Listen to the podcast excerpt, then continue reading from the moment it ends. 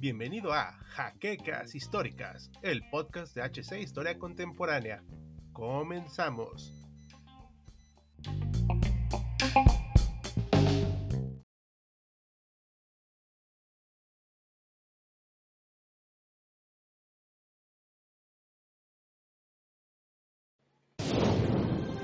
Bienvenidos a HC Historia Contemporánea, la página histórica por excelencia.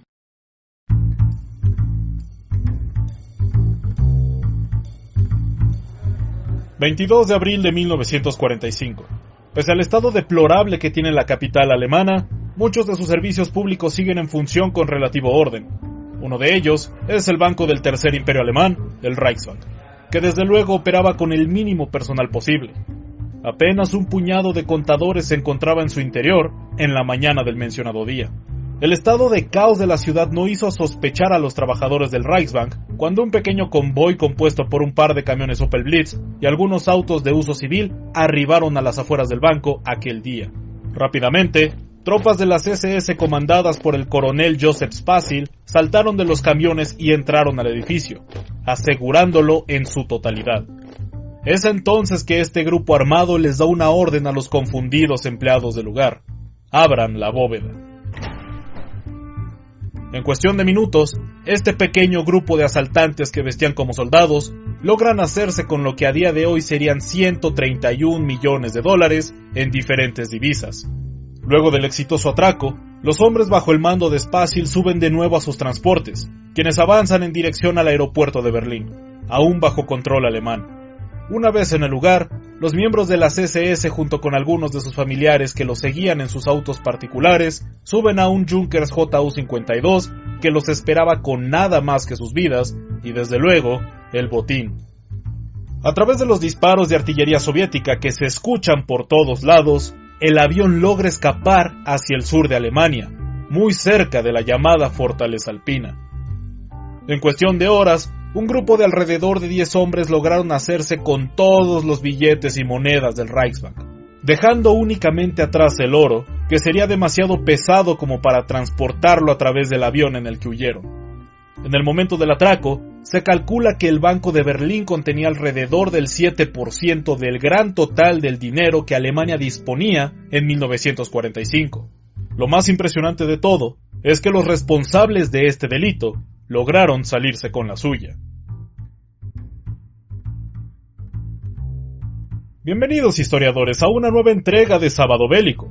En esta ocasión tocaremos un tema sumamente interesante que ha pasado desapercibido durante mucho tiempo, y como ya se dieron cuenta, dejaremos el frente de batalla por esta ocasión para concentrarnos en un pasaje sucedido durante los últimos días de soberanía alemana sobre su propia capital, y así como ya describimos el desenvolvimiento de este golpe digno de su propia película, también hablaremos sobre los motivos que llevaron a esto, su propio contexto militar y desde luego el desenlace que tuvieron los hombres que fueron partícipes de este curioso relato de la historia. Pero antes de hacerlo, les recordamos como cada semana que si les gusta nuestro contenido y quieren seguir viendo más del mismo, le den like a este video, se suscriban al canal, activen la campana para no perderse ninguno de nuestros videos, pero sobre todo, compartan este contenido para seguir aumentando nuestro alcance y que sigan llegando más y mejores historias.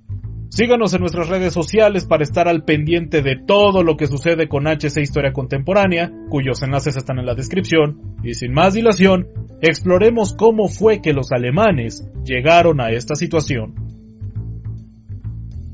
Cuando la batalla de las colinas de Silo veía su finalización el 18 de abril de 1945, significaba que el camino hacia Berlín estaba libre, y por tanto, la capital alemana se convirtió de facto en una ciudad del Frente Oriental. Lo que se había logrado en la mencionada batalla fue una retirada organizada de una buena cantidad de tropas y material bélico para ser usado en la defensa de Berlín, cuya llegada fue desde luego bien recibida por parte de sus habitantes. Pero ante los ojos de los oficiales gubernamentales e incluso militares, lo único que vieron fue la llegada del heraldo de su propia perdición. El pánico empezó a expandirse a través de todos los cargos, pero la terquedad de Hitler por defender la capital y sobre todo por quedarse en ella, abría camino solamente a dos posibilidades. Morir a manos de los rusos o tratar de escapar con la posibilidad de enfrentar un pelotón de fusilamiento. Desde luego muchos intentaron y lograron la segunda opción, destacándose Heinrich Himmler y Hermann Göring, quienes abandonaron la ciudad el 20 de abril justamente en el cumpleaños de Adolf. Pero más importante que ellos para esta historia, entre los tantos desertores de una defensa fanática y sin sentido, se encontraba Ernst Kaltenbrunner, el entonces director de la oficina principal de seguridad del Reich, quien escapó hacia una casa suya ubicada en el sur de Austria. Ernst era consciente de que la guerra estaba perdida, razón por la cual se encontraba sumamente preocupado de su destino inmediato, pues era un reconocido criminal de guerra, por lo que debía hallar una forma de asegurar su propia supervivencia. El mayor de sus problemas es que para hacerlo, necesitaría una importante suma de dinero, y sabía exactamente en dónde encontrarlo.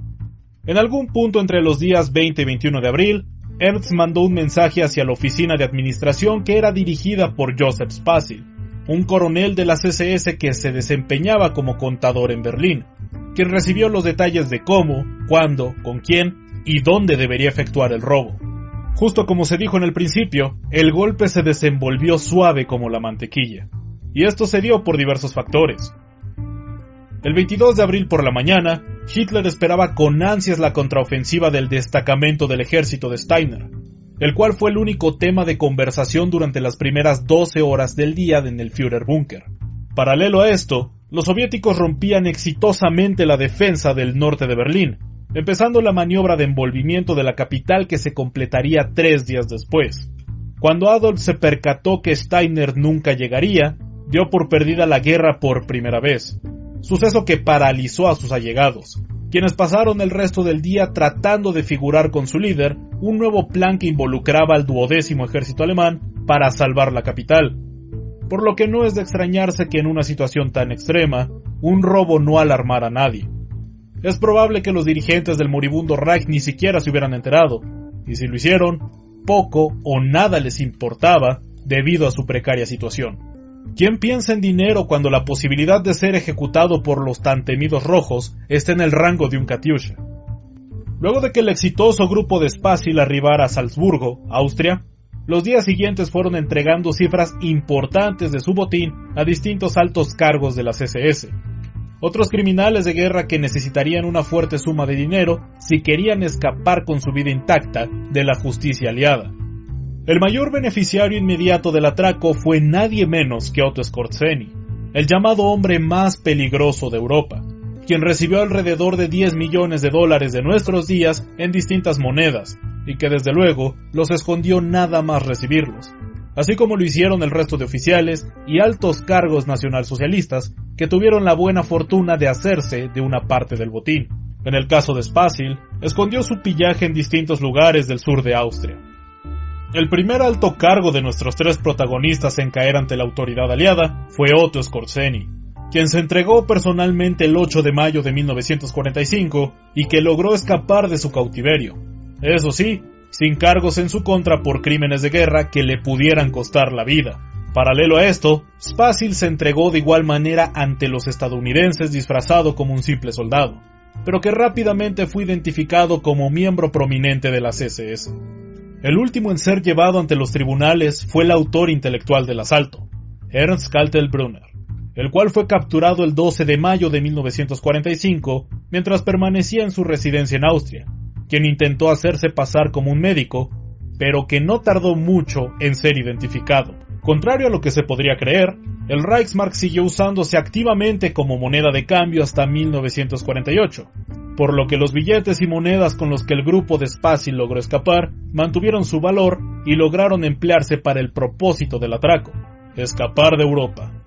El seguro de vida que Ernst intentó obtener nunca llegó a sus manos, por lo que no tuvo modo de comprar de algún modo a las autoridades como sí lo pudo intentar Spassy, cuyo caso lo veremos en breve. Kaltenbrunner cometió demasiados delitos comprobables en su contra por su participación en el Holocausto por lo que fue ejecutado el 16 de octubre de 1946, cuando se le encontró culpable de tres de los cuatro cargos en su contra. A diferencia de él, Spasil llevó a las fuerzas estadounidenses ante algunos de sus escondites para tratar de comprar su libertad, recuperando así alrededor de 8 millones de dólares de nuestros días del botín original de 131 millones. Pero lo que seguramente fue lo que lo salvó es el hecho de que testificó en contra de su superior, Ernst Kaltenbrunner, hecho tras el cual quedó en libertad y se desempeñó como un oficinista en la ciudad de Múnich. Se especula que dirigió una cadena de supermercados en la posguerra, pero desde luego, los mismos no estaban a su nombre, por lo que podemos deducir qué fue lo que hizo con el dinero que escondió y desde luego no presentó ante los aliados. El hombre que tuvo más éxito fue desde luego Otto Skorzeny, quien además de escapar de su cautiverio, nunca mencionó la existencia de un tesoro, fruto del robo al Reichsbank, por lo que llegó a España en calidad de millonario, usando su dinero para financiar las tan famosas líneas de escape con dirección a Sudamérica que usaron una gran parte de los oficiales prófugos del difunto Tercer Reich. Al final de todo, la cifra equivalente a 123 millones de dólares contemporáneos nunca se recuperaron, cuyo rastro se diluyó por completo entre oficiales, escondites, pagos a soldados de bajo perfil por su cooperación tanto alemanes como aliados, y secretos que nunca fueron revelados.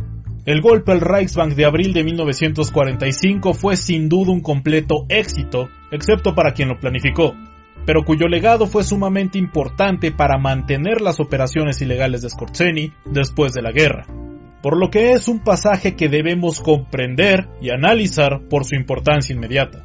Es curioso pensar que un crimen de este calibre haya sido perpetrado por los hombres que le juraron lealtad incondicional a Alemania y su entonces líder, pero cuando todo se estaba derrumbando, supieron aprovechar bien los restos de su tan amada patria y escapar con ellos. Después de todo, si crías cuervos, en algún momento te sacarán los ojos. Y esto es todo por esta entrega de Sábado Bélico. Esperamos haya sido de su agrado y que puedan apoyarnos de la manera acostumbrada. Los acompañó de Auslander. Y tengan por seguro que la próxima semana retomaremos los combates de la línea del frente. Hasta la próxima.